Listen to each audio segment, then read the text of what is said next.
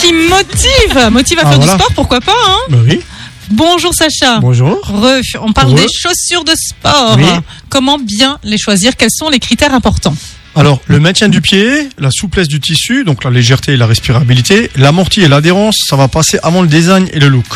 Donc, choisissez vos chaussures en fonction de la morphologie de votre pied, de l'activité physique pratiquée et de la surface de contact, avant de regarder le look, le style ou le prix, dans la mesure du possible.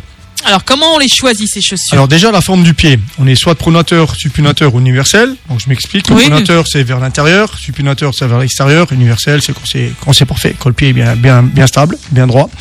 Donc euh, à défaut de trouver maintenant la chaussure idéale, on peut aussi mettre des semelles orthopédiques compensatrices. Donc ça tu peux mettre des, des semelles spéciales à l'intérieur si tu ne trouves pas la chaussure qui, qui te conviendrait. Mais là il faut faire un petit bilan chez le podologue avant, voilà pour savoir quel type de semelle il faudrait mettre par rapport à ton pied.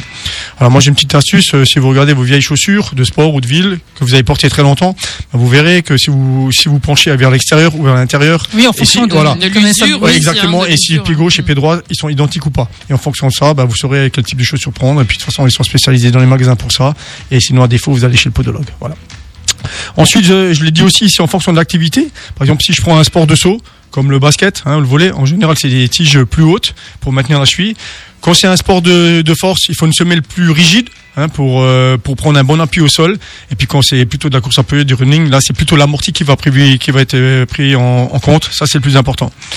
Encore une chose, le- la surface de contact, il y a des gens qui font du sport à l'intérieur, d'autres à l'extérieur. Donc en intérieur, c'est plutôt des semelles lisses. Euh, et si on est sur du parquet, c'est plutôt des semelles claires hein, pour pas faire de marque. Et si on est à l'extérieur, c'est plutôt des semelles crantées, hein, parce qu'il faut des picots qui accrochent un petit peu quand on va à l'extérieur. ouais. Voilà. Et puis concernant le budget, on va en parler un tout petit peu, mais enfin ça va dépendre du volume d'activité. Euh, Il y a des baskets qu'on peut garder très longtemps, et puis quand on fait beaucoup de courses à pied, ben, on va peut-être en utiliser plusieurs paires dans la saison. Donc euh, voilà. Et, euh, le budget, c'est difficile d'en parler. C'est en fonction du volume d'activité, et puis euh, après, euh, effectivement, euh, du- de la qualité de la chaussure. Bien sûr, oui, bien sûr. Bah, justement, ça rejoint ce qu'on, la question que j'allais, te poser. Combien de temps est-ce que je peux les utiliser? Ça va Non. dépendre. Ouais, en fonction de l'usure et du volume d'activité, justement, certaines chaussures elles vont être remplacées très rapidement, comme course à pied, parce qu'en général, elles tiennent un certain kilométrage, hein, c'est souvent indiqué. Et par contre, si vous faites du sport en salle ou de la musculation, des choses comme ça, vous allez pouvoir regarder les chaussures plusieurs années. Donc, euh, combien de temps, c'est difficile. hein. Ça peut être six mois, comme ça peut être euh, trois ans. En Voilà. fonction. voilà. Bon, ce qui se passe, c'est que même euh, quand on a l'impression qu'elle est encore en bon état, euh, souvent l'amorti il s'affaisse, la semelle devient plus dure, les coutures elles lâchent, donc euh, changez, même si d'aspect elles vous apparaissent encore bonnes, changez quand même une fois dans l'année, je dirais, voilà, en moyenne.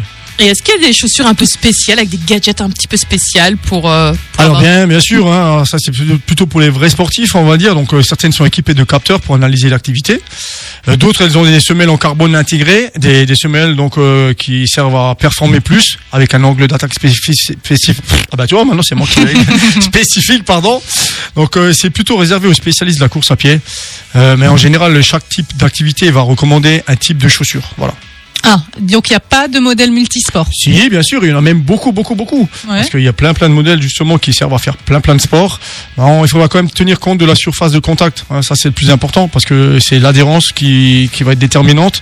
Et puis les chaussures en général, elles conviennent un certain temps et sont plus économiques. Mais si on pratique vraiment régulièrement, vous allez voir que les, les, les modèles supérieurs, ils vont s'imposer d'eux-mêmes. Oui. Ouais, On va monter en gamme ouais, soi-même. ouais, pour enfin. commencer, on prend un peu le premier prix, et puis après, Oui. si on fait du sport vraiment souvent, bah, vous allez voir que vous allez acheter vraiment des bonnes chaussures qui seront un peu plus chères, mais qui seront nettement meilleures. Et on, et on termine évidemment cette chronique par le mot de notre coach Sacha, coach chez New Fitness. Alors, un sportif bien chaussé, entraînement amélioré. Effectivement. Ah, bien, oui, évidemment. Et bien sûr, la chronique sera retrouvée sur notre site radiomélodie.com pour avoir tous les bons conseils de Sacha. Merci, Merci, Sacha. Merci, bon week-end à vous. Euh, tu